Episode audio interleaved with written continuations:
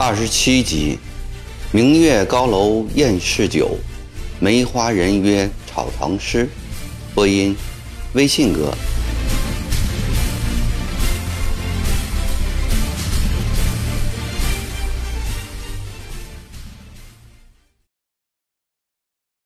这天，他刚从柳庄回来，乡人告诉他，湘潭欧阳兆雄先生来访了。左宗棠一听大喜，三步并作两步赶回白水洞。小真兄还未进门，左宗棠便高声喊道：“欧阳兆雄与左宗棠是多年的老朋友，过去又同住在湘潭，过往甚密。周夫人张氏也不回避他。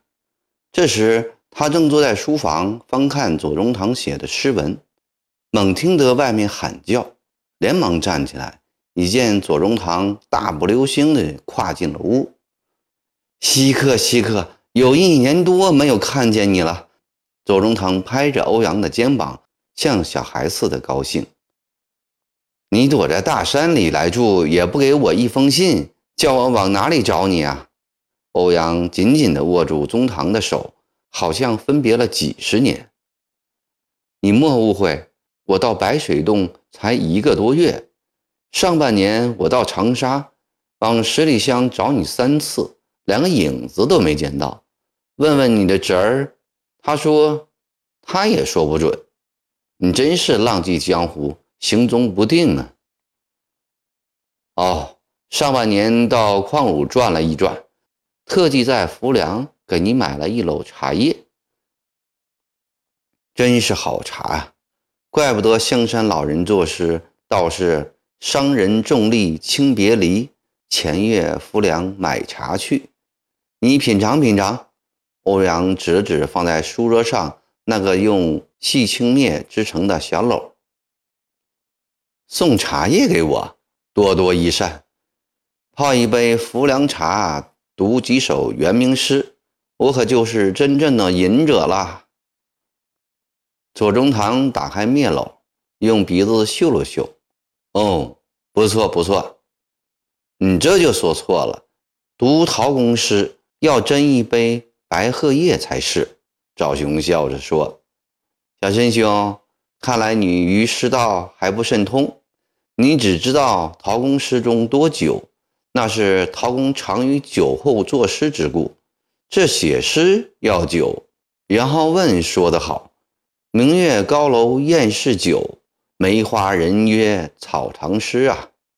有酒才有诗，至于读诗嘛，就不能要酒而要茶。你那不记得陆放翁的名句“后火轻烹故煮茶，焚香细读柳川集”吗？我们现在就来烹茶谈诗吧。左宗棠立即要张氏烹两杯好茶来。对于左宗棠的辩才，欧阳兆雄一向自愧不如，于是顺着左宗棠的话头说：“季告，刚才你不在家，我看了你的四十字定稿，你何不将他父子呢？”小申兄，你也太把诗文看重了，父子如何？父子就可以流传下去了？自古以来，诗文写得好，何止千千万万？但唐宋以后的文人传名的有几个呢？传名者中又有几个真正是因诗文做得好的缘故呢？所谓人以文传，文以人传，实际上只是文以人传。就如我的祖父、父亲，还有令尊大人，诗文都是一时之俊杰，也刻了几个集子，但后世有几个人知道呢？克与不克又有多大的差别呢？左宗棠说到这里，显得很激动。欧阳频频点头。略停片刻，左宗棠以极其认真的口气说：“日后待我封侯拜相，再父子吧。”这句话要是从别人口中吐出来，说者和听者都会当做一句笑话。现在他们都没有笑。似乎封侯拜相对于左宗棠来说，只是早迟而已。好吧，就暂不父子吧。就诗谈诗，我尤喜欢《鬼倚烟台即感八首》和二十九岁自题小象八首，其忧国忧民之意态，苍凉悲壮之风格，足可以和老杜《秋兴八首》媲美。而其间那股忧闷不解之气，更能使诸多怀才不遇的人士。引起共鸣。曹詹写《石头记》，字题字字看来都是血，其实他那些东西算得了什么？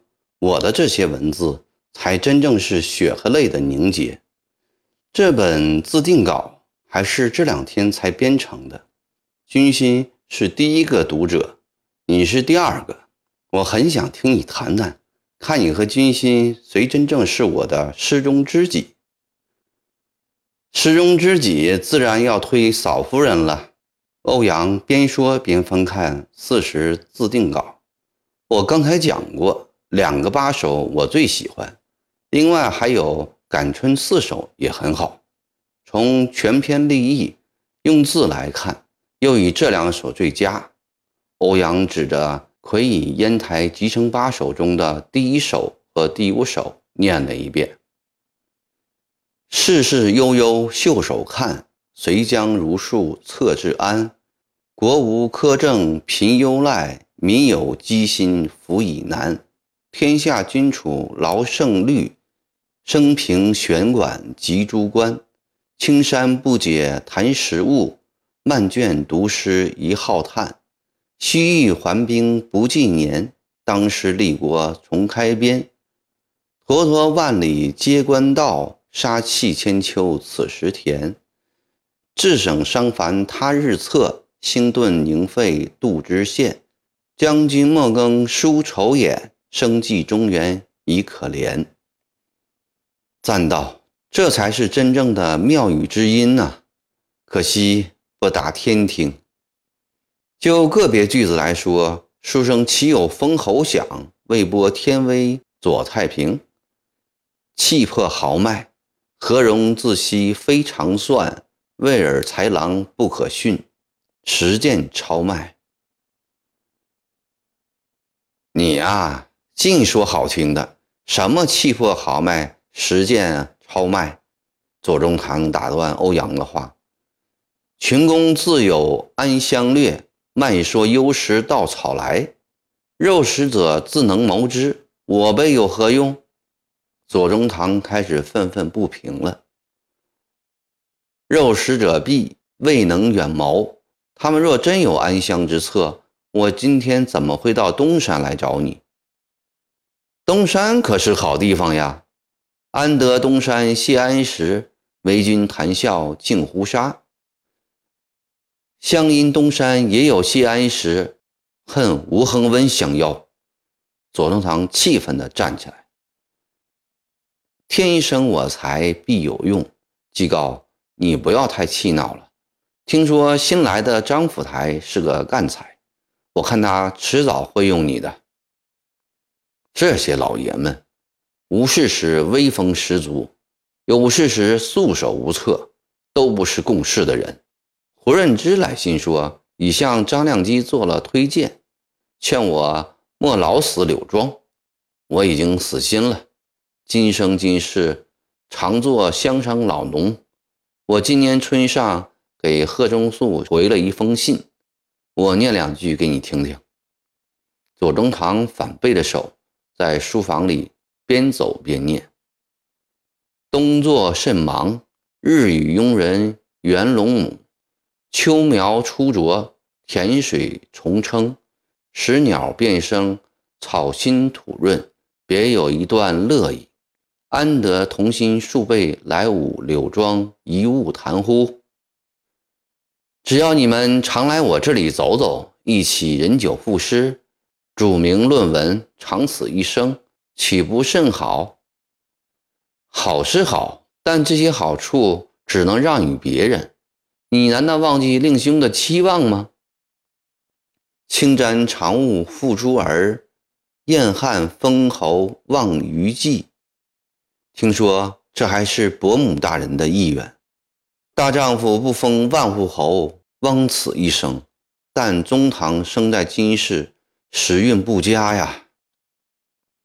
欧阳最清楚左宗棠的志向，知道刚才无意间触动了他心中最大的遗憾，弄得本来谈笑风生的气氛骤然冷落下来，不免有点失悔。恰好周夫人过来添茶，欧阳立即笑了对周夫人说：“嫂夫人，我给你说段故事吧。”